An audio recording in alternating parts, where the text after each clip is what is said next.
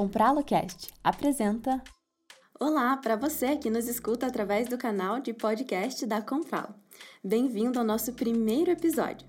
Estamos muito felizes em dar início a essa nova jornada e, para começar, nós escolhemos um assunto que está muito em alta, mas que muita gente tem dúvida, que é a revolução digital nos meios de pagamento. A gente começou essa série de podcasts para te ajudar a se organizar melhor na sua vida financeira. Afinal, é isso que nós somos, um meio de pagamento que facilita 100% a sua vida financeira. Bom, para cortar a faixa virtual dessa inauguração, nós temos uma convidada de honra, a Patrícia Lages, que você já deve conhecer da internet ou da televisão. Seja bem-vinda, Patrícia! Olá, Kim, é um prazer estar aqui com você e com todo mundo que nos ouve, ainda mais para falar de um assunto que atinge todos nós, né? A nossa vida financeira. Exatamente, é um prazer para nós tê-la conosco também. Bom, para quem não sabe, a Patrícia Lages é jornalista, especialista em finanças pessoais, autora de cinco best-sellers e apresentadora do JR Dinheiro no Jornal da Record. E também tem uma presença digital consolidada em várias mídias. Pati, conta pra gente um pouco desse seu trabalho nas mídias digitais, além da TV. Olha, Kim, para você ver como o digital revolucionou todas as áreas da nossa vida, de verdade eu comecei na TV, foi ao contrário, né? Comecei na TV trabalhando na área de produção comercial, depois eu fui para mídia impressa, onde eu trabalhei em revistas, em jornais, Trabalhei também em outros países, né? tive a honra de trabalhar na Argentina, na Inglaterra, em Israel, fazendo mídia impressa, fazendo matérias. E só em 2011 que eu comecei a produzir conteúdo para a internet. Na verdade, parece que foi ontem, mas já são quase 10 anos, né? E foi através do meu conteúdo na internet, tanto no meu blog como no meu canal do YouTube, que eu acabei sendo convidada a voltar para a TV, né? O mundo dá voltas. E aí você vê né, as possibilidades que esse mundo digital traz para nós. É, a gente tem uma infinidade de possibilidades, né? Prova disso é que a gente está aqui fazendo um podcast sem estar tá numa emissora de rádio, né? Isso hoje é possível. Então é importante que a gente esteja sempre aí antenada, né, com essa revolução, porque em muitos pontos essa digitalização ela é muito benéfica e, inclusive, no que se refere à nossa vida financeira. Uau, que trajetória, né? Bom, Paty, eu queria começar justamente por aí. Na sua visão, o que você acha que a revolução digital é mais benéfica para as pessoas, né? Inclusive é interessante falar disso agora nesse período de pandemia e tudo mais que a gente está vivendo. É, é, inimaginável, né? A gente pensar em como as coisas eram antes do digital, porque eu queria até lembrar aqui, né? As pessoas que estão ouvindo a gente, que são mais novos aí, né? Que têm menos idade talvez não saibam como as coisas eram antes dessa revolução digital na vida financeira, né? Mas eu vou fazer aqui uma recapitulação para quem não sabe e para quem é dessa época vai relembrar aqui. Mas eu me lembro quando eu era criança, o meu avô, quando precisava saber qual era o saldo da conta dele do banco, ele tinha que ir até a agência bancária levando uma cadernetinha de papel para gerente anotar à mão o valor que ele tinha de saldo. Toda a movimentação da conta dele, a gerente anotava. Olha aqui, seu Antônio, o senhor depositou tanto, e aí rendeu tanto, aí o senhor fez um saque de tanto, tá aqui o seu saldo. Aliás, é por isso que a caderneta de poupança tem esse nome, né? Porque era mesmo uma caderneta de papel. Agora, o Kim, você se imagina fazendo isso hoje em dia, saindo da tua casa com uma cadernetinha para saber quanto é que você tem na conta? Nossa, nem pensar, nem abrindo aqui o meu aplicativo eu vou repassar isso para o papel por algum motivo, né? Imagina, hoje com um clique a gente faz muito mais do que isso, né? Não dá nem para imaginar. Eu acho que fazem alguns anos que eu não visito uma agência de banco, por exemplo. É verdade. E agora era assim, né, no passado. Então você vê que por mais que a gente tenha, né, uh, toda, toda essa modernidade, é, isso não vem de tanto tempo assim atrás, né? Eu tô falando de quando eu era criança, nem faz tanto tempo assim, né? Mas no começo da digitalização, né, com principalmente aí com novos meios de pagamento, com os cartões de crédito, os cartões de débito, eu me lembro que muita gente teve medo, inclusive pessoas da minha família, né? Minha mãe mesmo, ela dizia: "Que cartão? Meu negócio é dinheiro. Esse cartão não, não é dinheiro. Eu não quero saber disso, né?" E você vê que hoje é a coisa mais normal do mundo. No começo as pessoas olhavam e falavam: como que eu vou acreditar que um pedaço de plástico né, vai pagar uma compra minha? Como que isso funciona? Mas como assim? Como assim cartão de crédito? Como eu não vou usar dinheiro? Então, era uma série de perguntas que no começo era muito difícil das pessoas entenderem como que isso era possível, como que eu vou comprar sem dinheiro? Só que hoje é o que mais a gente faz, inclusive comprar sem o próprio cartão, né? Então hoje, aquilo que parecia inimaginável algumas décadas atrás, nesse momento a gente não se imagina sem, né, Kim? Não, exatamente. E inclusive a gente já foi muito além do, do cartão, né? Desse físico. A gente já tem o cartão digital, né? Que, claro, evoluímos muito mais aí do que isso. Mas essa história é engraçada até a gente rever, né, a insegurança que as pessoas têm do que é novo. Tudo que é desconhecido causa um pouquinho de insegurança, né? Demais. E, e você vê, né? Quando a gente teve essa troca uh, da, da questão física pelo digital, eh, as pessoas ficavam mesmo muito inseguras, porque você vê Uh, o meu avô mesmo, como assim a minha caderneta não vale mais? Como assim agora vai vir um papel do banco? Não é mais a gerente que vai anotar para mim, mas quem vai mandar esse papel para mim? Que era o extrato de papel, né? Hoje você já fala, como assim extrato de papel? Imagina, eu entro no internet banking, eu tenho ali todo o meu extrato. Para que, que eu vou querer um papel? Para que, que eu vou querer um boleto se eu posso receber um código, né? Um código de barras, um QR Code. Então a gente já foi muito mais além, mas ainda assim existe uma certa insegurança quando a gente fala nessa questão virtual, né, na digitalização, em todas as, as possibilidades que ela traz para nós, né? É, com certeza. E para você, qual seria assim o maior benefício da digitalização financeira? Olha, fora essa facilidade que a gente tem, né, da, da rapidez de ser tudo muito imediato, é, a possibilidade de fazer um controle financeiro fiel é, na minha opinião, o maior benefício. Porque olha só, quando você faz todas as suas operações é, via carteira virtual, né, a gente vai falar mais sobre isso, mas quando você faz as suas operações via banco, via internet, aquilo fica tudo documentado.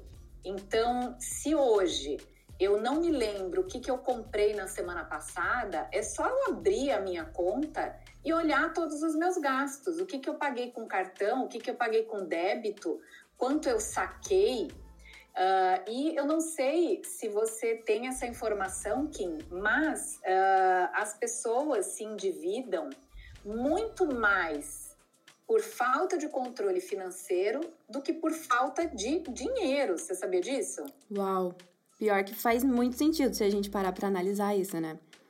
Exatamente, porque tem gente que não ganha mal, ela não tem falta de dinheiro, mas é aquela pessoa que fala assim: meu Deus, é, eu gastei tudo isso, né? A hora que chega lá a fatura do cartão, ela fala: como assim? Isso aqui tá errado, eu não gastei tudo isso. E quando vai ver, ela gastou sim, ela gastou tudo aquilo.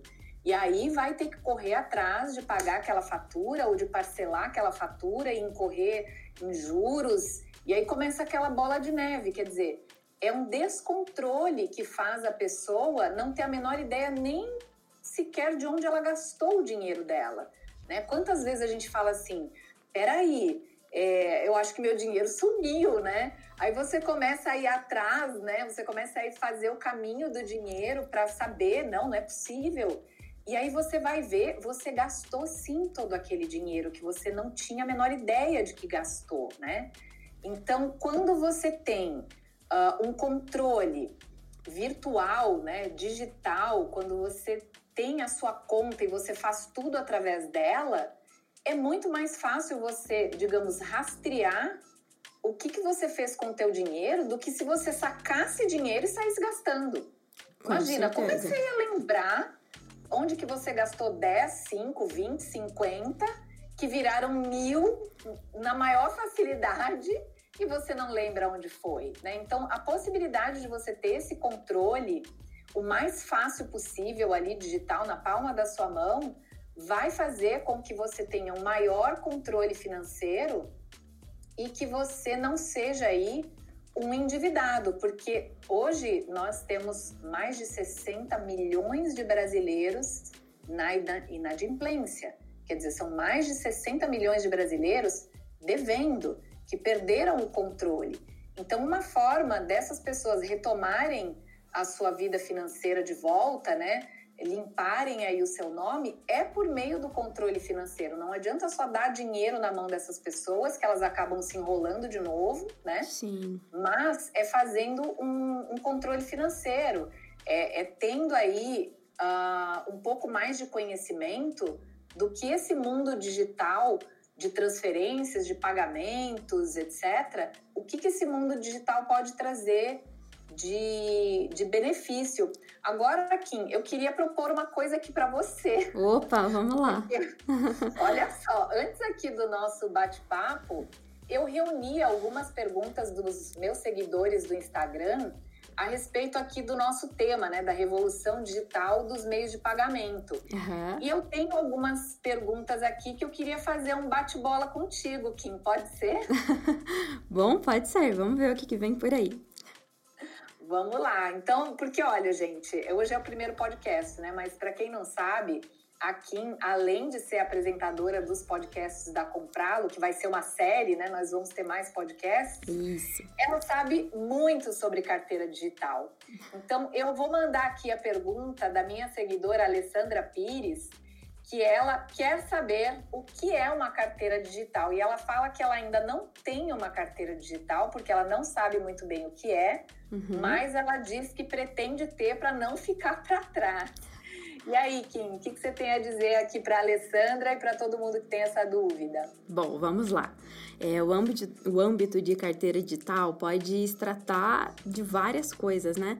Desde um, um banco que a gente tenha no nosso, no nosso aplicativo, no, um aplicativo de um banco que a gente tenha no nosso celular, até uma wallet que a gente tenha, por exemplo, um, nos sistemas de alguns celulares que já disponibilizam isso, né? Mas para mim, é, carteira digital fala muito também sobre as carteiras digitais criptografadas, que são mais conhecidas como wallets. Então, porque imagina, né? A gente falando do universo criptoativo, se a gente tem um, um criptoativo, uma espécie de moeda que seja digital, então a gente precisa também de uma carteira digital para poder armazenar, né? Essa, esse eu, ativo. Eu vou até fazer uma analogia aqui, Kim, é, que eu queria que você falasse também sobre essa coisa da, da moeda digital, né? Das criptomoedas, que também é grego para algumas pessoas, né? Sim. Que nem era o cartão de crédito lá no passado. Uh, mas a carteira digital, assim, uh, antes da, da Kim explicar um pouquinho mais a parte técnica, eu queria fazer essa analogia. Imagina, você tem a tua carteira normal, a tua carteira que você comprou numa loja, a tua carteira física. Nessa carteira, o que, que você faz? Você abre essa carteira, bota lá o dinheiro, bota os teus cartões, que são as suas formas de pagamento, né? E você abre essa carteira tanto para colocar dinheiro quanto para tirar dinheiro dela ou tirar o seu cartão e fazer um pagamento, fazer uma compra, etc. Agora, fora a possibilidade de você ter dinheiro, cartão de débito e cartão de crédito, você tem mais uma possibilidade de pagamento que são as criptomoedas. Aí, Kim, é que eu queria que você falasse um pouco, né? Como é que é essa questão aí da, das cripto, né? uh, na nossa carteira virtual, porque aí ela não vai para a nossa carteira física, aquela carteira que a gente carrega dentro da bolsa, ela tem que ir para uma carteira virtual. E como é que é isso? Legal, Pati. Bacana, vamos lá. É, na verdade, é muito mais simples do que parece, né? Inclusive, é, os criptoativos, criptomoedas, eles também podem se tornar a moeda fiduciária que nós estamos habituados aí a, a obter. O que, que acontece? É, o, o, o criptoativo, ele por ser digital, nós chamamos o, o lugar onde nós armazenamos esses criptoativos são nas wallets, que na tradução é carteira digital mesmo. O que, que acontece? Normalmente, para obtermos esses criptoativos, nós temos determinadas plataformas que também são digitais, e quando normalmente a gente cria uma conta nessas plataformas, nós já temos ali endereços de wallets, que são nada mais do que uma sequência de letras e números que hum, perten pertencem a um único usuário. Então, é, é, essa sequência de letras e números vai pertencer a você. Você criou lá uma conta numa dessas plataformas e você tem a sua sequência de letras e números. Quando eu, Kimberly, quiser fazer alguma transação, por exemplo, uma transferência de quantia de ativos para você, eu vou pedir o endereço, essa sequência de letras e números para você, que é o endereço da sua wallet. Então, eu vou enviar isso para você. Isso vai passar pela blockchain que é o sistema que tá, é o sistema base por trás de todos os criptoativos, é uma plataforma, digamos assim, é um sistema completamente seguro que registra todas as, as transações que acontecem é, de criptomoedas, né? E aí é, vai estar tá constando lá então o envio da minha wallet para a sua wallet e basicamente é isso. A cada conta que você criar, em, em plataformas que oferecem esse tipo de serviço, é, você vai ter um endereço de wallet diferente. Esse, esse, endereço pertence só a você. É como se fosse o, o nosso número de conta bancária, sabe? Os nossos dados bancários. É basicamente. É, exatamente isso que eu ia te, te falar, porque uhum. você viu, né? Não basta apresentar, tem que saber tudo. Por isso que a Kim já entrou na, na dança aqui, a gente já passou para o bate-bola. Mas o que eu ia te falar justamente é isso, Kim. É, é muito similar a você ter conta num banco, né? Você Sim. falou, ah, cada carteira que você tiver, você vai ter um número. É a mesma coisa, cada banco que você abre uma conta, você tem um número de agência e um número de conta que é só seu. Exato. Se eu vou te fazer um pagamento, eu vou falar, Kim, qual é teu banco, tua agência, tua conta? E aí, mediante isso, eu vou fazer lá a transferência para você, enfim é a mesma coisa. A diferença é a moeda, né? Como você falou, moeda fiduciária. Para quem não tem aí, né, um, uma ambientação com o termo, é o dinheiro normal de papel que a gente usa. Essa é a nossa moeda como a gente conhece. Só que além dela, nós temos outras formas de pagamento, como a gente falou aqui, cartão de crédito, cartão de débito. Uh, e além disso, a tecnologia nos possibilitou de ter também criptomoedas, que são essas formas de pagamento. Né? Agora, a, a criptomoeda, ela também vira reais, né? A moeda fiduciária. Então, você tem carte, é, carteiras né, digitais, as wallets, que você vai receber de alguém em criptomoeda e você vai passar para reais e que você pode também uh, transferir para a tua conta normal do banco e de lá você sacar o papel moeda de fato, né? Exatamente. Então é mais uma opção dentre as opções que a gente tem e como a gente está, né, falando sempre aí, é a moeda do futuro, né? Não dá para para gente andar para trás. Exato. E até o Guilherme Silva, que também é um seguidor do meu uh, Instagram, ele falou aqui, né? Ele perguntou, Patrícia, onde a gente compra criptomoedas? Como é que a gente faz, né? Vou aproveitar aqui a expertise da Kim. Como é que você responderia isso aqui para o Guilherme? Bom, vamos lá. Eu vou pegar um gancho nessa pergunta para finalizar ali como transformar né, um criptoativo na moeda fiduciária.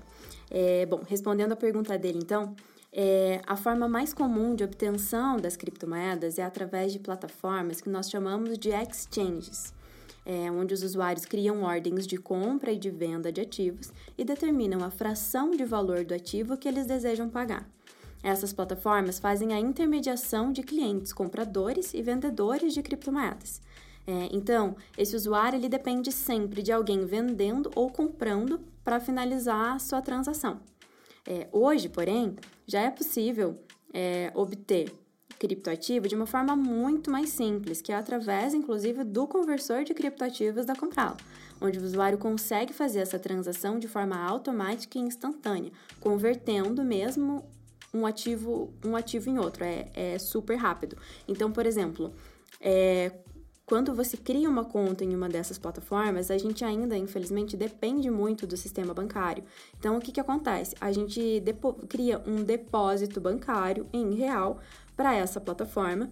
E quando a gente cria essas ordens de venda dentro dessas exchanges, nós trocamos, então nós determinamos lá o valor em real que nós temos, quanto nós queremos comprar num criptoativo e a que fração de valor o do criptoativo nós iremos comprar, porque o, é, o Bitcoin, por exemplo, ele é um criptoativo volátil, né?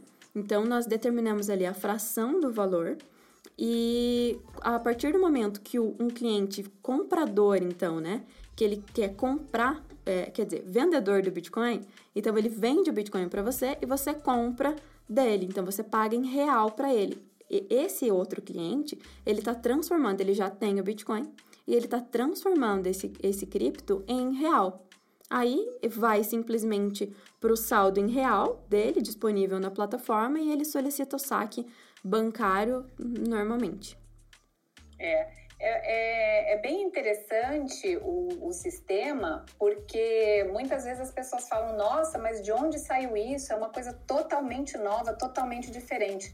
O sistema, como a gente está falando, é o mesmo. Você vai abrir uma conta né, na Sim. sua carteira digital, como você abre num banco. Você vai depositar dinheiro na sua carteira digital, como você deposita num banco. Você vai fazer compras como você faz com cartão de débito de, ou de crédito, normalmente.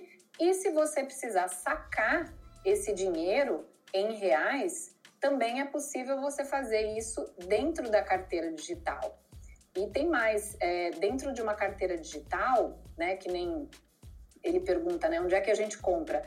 Dentro da própria carteira digital você compra e não apenas um tipo de criptomoedas, porque a gente conhece muito o Bitcoin, mas existem várias outras, né? Exatamente. Você não compra só o Bitcoin. Você compra várias outras criptomoedas, aquelas que você quiser, a fração que você quiser, deixa lá, porque ela vai ter ali um crescimento, né? Como a Kim falou, ela é volátil, ou seja, ela varia o valor, né? E uhum. nessa variação de valor, você tem aí, digamos assim, uma recompensa, né? Exatamente. Então você vai uh, manter o seu dinheiro lá com a possibilidade dele crescer. Eu queria, Kim, até engatar aqui com uma pergunta que é complementar a essa que o Guilherme Silva fez, que é da Jaque Ciuri. Uhum. Ela perguntou assim: é, é, eu acho que essa aqui, Kim, é a mais frequente de todas. Vamos Mas lá. é seguro investir em criptomoedas? Ah. E aí? é, essa pergunta é famosa, de fato, né? Acho que é uma das coisas que a gente mais escuta realmente. É, bom, vamos lá. Eu vou dar assim, a minha opinião, tá? É tudo uma questão de ponto de vista, né? Então, assim, ao meu ver, tudo depende do que, que a pessoa considera investir em criptomoedas. É, a grande, digamos assim, sacada das cripto é que, por ser um ativo de preço volátil, as pessoas começaram a estudar o gráfico dessas moedas, desses ativos e a projetar essas oscilações de valor. Então, ou seja, é, eles começaram a realizar a compra de um criptoativo na baixa e vender na alta, tendo é, como lucro essa valorização nesse intervalo de compra. Então seria basicamente a mesma coisa, e eu vou dar um exemplo aqui bem básico, mas que vai ficar mais fácil de entender. É, seria basicamente a mesma coisa que a gente saber que o dólar vai estar custando um real amanhã. E depois de amanhã, a gente também saber que ele vai subir para cinco reais. A gente poderia facilmente comprar quantias de dólar em uma casa de câmbio, por exemplo, a um real e vender no dia seguinte a cinco reais nessa mesma casa de câmbio. Então essa diferença de valor de um dia para o outro a gente teria como valorização, né? Então, para resumir, se isso é investir em criptomoedas, eu diria que a segurança está na aptidão de cada um em analisar o mercado e, claro, na plataforma que seria utilizada para realizar essa compra e venda do ativo, que são as exchanges. Eu, eu costumo explicar para as pessoas exatamente dessa maneira, assim. É, exchange é como se fosse, é, a gente pode comparar a casa de câmbio. É um lugar onde você tem inúmeros tipos de moeda. Claro que a gente está falando das moedas fiat, né? Das moedas fiduciárias, mas. E ali, por exemplo, se eu vou é, viajar para um, um país no exterior que utiliza o dólar, eu vou precisar pegar o meu dinheiro, o meu real, e ir nessa casa de câmbio para fazer a troca dessa moeda. E isso é uma facilidade, inclusive, que a gente tem também com os criptoativos, porque eles são ativos globais, né? Então, se eu viajo para qualquer lugar do mundo, eu não preciso ter essa preocupação. Tanto se eu viajar, eu posso utilizar os meus ativos tanto aqui como em qualquer lugar, na China, no Japão, quanto se eu quiser fazer uma transferência para esses lugares também, né? Porque como a gente não depende de uma de uma inter, intermediação, né, de um sistema bancário e tudo mais, a gente consegue fazer isso em instantes. É verdade. E, e, aí é que a gente volta àquele assunto né, da importância da digitalização uh, ah, para quem precisa controlar o seu dinheiro, ou seja, todo mundo. Exato. Né? Porque se a gente não tem um controle sobre o nosso dinheiro, se a gente não ficar ali. Uh, eu não vou te dizer anotando todos os gastos que a gente faz no dia a dia, porque isso é pouco prático, né? Muitas vezes a gente nem tem tempo de fazer uma coisa assim. Sim. Uh, então, se você tem um local seguro, onde todas as suas operações ficam registradas, né? Onde a qualquer momento você entra lá verifica o quanto você tem, o quanto você gastou, né? Uhum. E essa analogia que você faz do dólar reforça aquilo que eu estava falando, porque parece tudo muito novo, mas a questão é que o sistema é o mesmo. Você vê, né? Você não vai jamais para o Japão fazer compra num supermercado com real. Obrigatoriamente você vai ter que comprar ienes. E aí, a hora que você voltar para o Brasil, o que, que você faz com seus ienes? Exato. Você pode guardar para viajar de novo ou você pode trocar. Nessa troca, o ien pode ter subido em relação ao real ou ter de, baixado de preço. E aí, se o ien baixou de preço, você vai ter menos reais, né? Sim. E se ele subiu de preço, você vai ter mais reais. É Exato. exatamente a mesma coisa. Então não tem assim muita razão de ser uh, que a gente fique, né, com aquele medo todo de, ah, e agora? Não, não quero, não vou me envolver.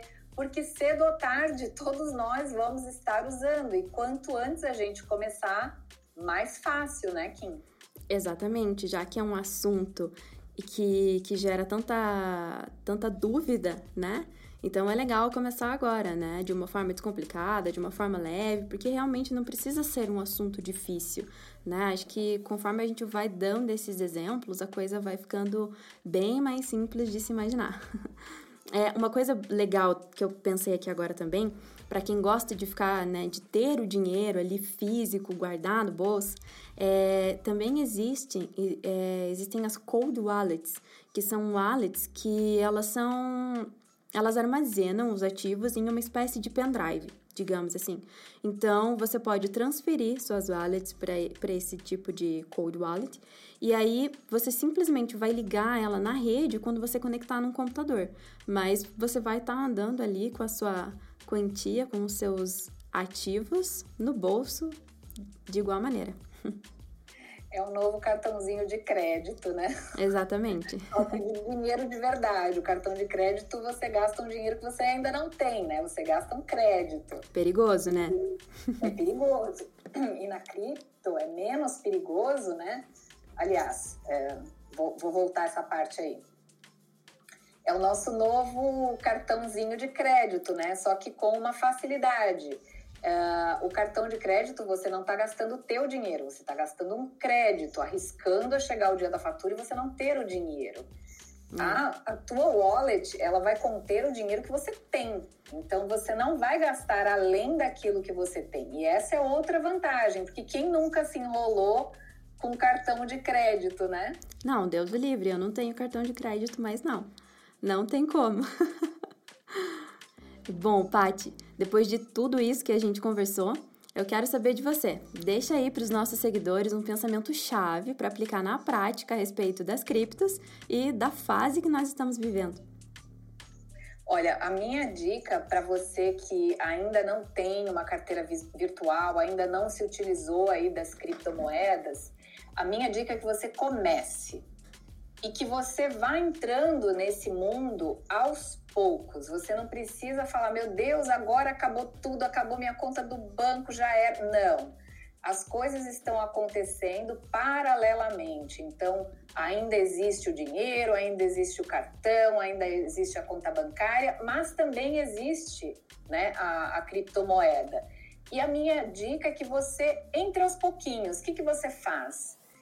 Entra numa carteira virtual, baixa no teu celular, começa a usar pouquinho, transfere um pouquinho de dinheiro ali, que seja 10, 20, 50 reais, começa a fazer transferência por aí, começa a comprar através da sua carteira virtual, né, da sua carteira digital, para você é, entender como é que funciona o sistema e, ao mesmo tempo, você começar a se sentir mais seguro. Então, à medida que você vai se sentindo mais seguro, aí sim você vai ampliando a tua operação, vai depositando um pouco mais, é, começa a fazer os seus pagamentos e os seus recebimentos, e aí a coisa vai andando, porque você vê, né?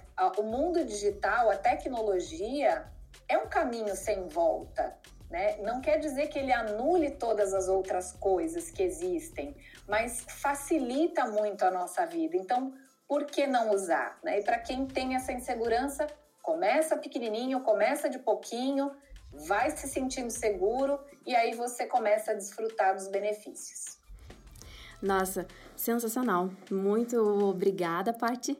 É, acho que depois disso eu nem preciso falar mais nada. é, e a gente fica por aqui então. Obrigado por dar seu tempo aqui com a gente e os nossos seguidores, Pati.